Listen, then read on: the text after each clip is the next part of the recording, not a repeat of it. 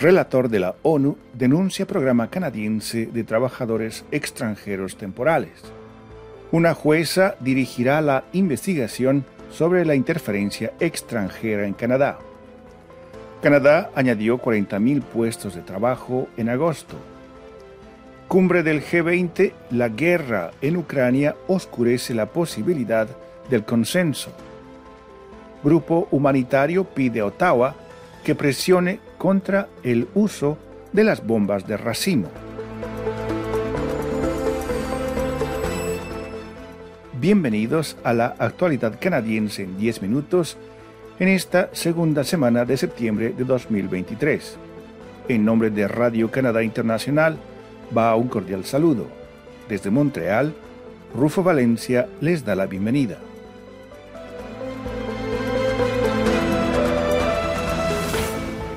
Tomoya Obokata, relator especial de la ONU sobre las formas contemporáneas de esclavitud, denunció este 8 de septiembre en Ottawa el programa de trabajadores extranjeros temporales de Canadá como una forma de esclavitud. Después de llevar un trabajo de 14 días en el país, Obokata describió el programa de trabajadores extranjeros temporales como un caldo de cultivo para formas contemporáneas de esclavitud. El relator destacó que el programa de trabajadores extranjeros temporales de Canadá crea una relación desigual entre empleadores y empleados.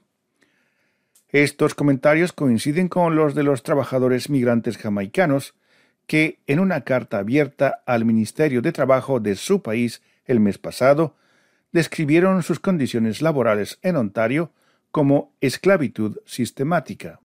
Miles de trabajadores vienen a Canadá cada año para trabajar en el programa. El Departamento de Estadísticas de Canadá estima que los trabajadores extranjeros temporales constituyen el 15% de la fuerza laboral agrícola en el país. Están escuchando La actualidad canadiense en 10 minutos, un podcast de Radio Canadá Internacional. El ministro federal de Seguridad Pública, Dominique Leblanc, anunció este 9 de septiembre que la jueza Marie-José Hogg de la Corte de Apelaciones de Quebec presidirá una investigación pública sobre la interferencia extranjera en las elecciones en Canadá. La jueza Hogg deberá entregar su primer informe el 29 de febrero de 2024. Su mandato se centrará en presuntos actos de interferencia en los asuntos internos de Canadá por parte de China y otros estados, incluyendo Rusia, dijo el ministro Dominique Leblanc. Fue el exgobernador general David Johnston a quien se le encomendó la tarea de investigar acusaciones de que China intentó inmiscuirse en las dos últimas elecciones federales. Él acabó renunciando a su cargo en junio, señalando la imposibilidad de continuar con su trabajo debido a la controversia política en torno a su nombramiento, en medio de constantes ataques a su integridad por parte del jefe de los conservadores, Pierre Polièvre.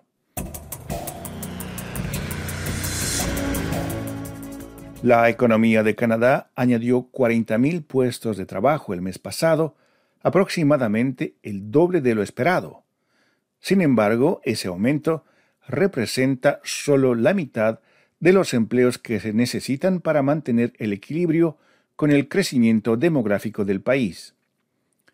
El Departamento de Estadísticas de Canadá informó este 8 de septiembre que, aunque la economía agregó empleos, el país también agregó alrededor de 103.000 nuevos habitantes.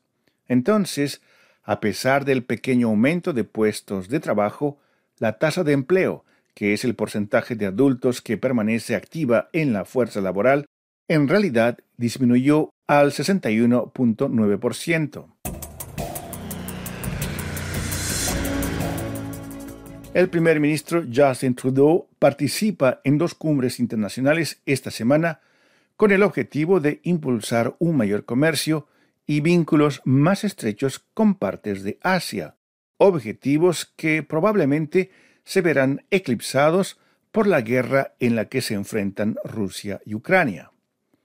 Trudeau y la ministra de Comercio Internacional Mari Ng participaron en la cumbre de la Asociación de Naciones del Sudeste Asiático en Yakarta, Indonesia, del 5 al 6 de septiembre. Luego se dirigirán a Nueva Delhi, India, donde participarán el 9 y 10 de septiembre en la cumbre del G20. Habitualmente la mayoría de las cumbres internacionales terminan con un comunicado conjunto que describe los objetivos y medidas acordadas por todos los países miembros. El encuentro del G20 del año pasado, organizado por Indonesia, pudo llegar a un consenso sobre una serie de cuestiones globales e incluso incluyó textos sobre Ucrania. Con los países del G20 todavía divididos sobre el tema de la guerra en Ucrania y otros temas candentes como el cambio climático, los expertos no tienen muchas esperanzas de un resultado similar este año. La rama canadiense de una organización humanitaria internacional pidió esta semana a Ottawa que aumente la presión sobre sus aliados para que detengan la distribución y el uso de municiones en racimo. Humanidad e Inclusión, una organización no gubernamental que trabaja en zonas de conflicto en diversas regiones del mundo, hizo el pedido en reacción a un nuevo informe de una agencia de seguimiento, Monitor de Municiones en Racimo, que dice que más personas murieron o resultaron heridas por las armas prohibidas en 2022 que en cualquier otro año desde que comenzó la presentación de informes en 2010. La evaluación anual de Monitor de Municiones en Racimo, publicada este 9 de septiembre, informó que 1.172 personas murieron o resultaron heridas por bombas de racimo en 2022, la mayoría de ellas en Ucrania. La decisión de Estados Unidos a principios de este verano de suministrar bombas de racimo a Ucrania se convirtió en un tema de debate en la reciente cumbre de la OTAN, donde Canadá, un firme partidario del tratado que prohíbe esas municiones, acabó en la incómoda posición de tratar de convencer al presidente ucraniano Volodymyr Zelensky de que no use esas bombas. En la ocasión, el primer ministro Justin Trudeau tuvo que hacer juegos malabares negándose por un lado a criticar a Estados Unidos o Ucrania por la transferencia y el uso de las bombas de racimo, y por otro diciendo que Canadá seguirá defendiendo firmemente el principio de que no se deben utilizar tales municiones de racimo.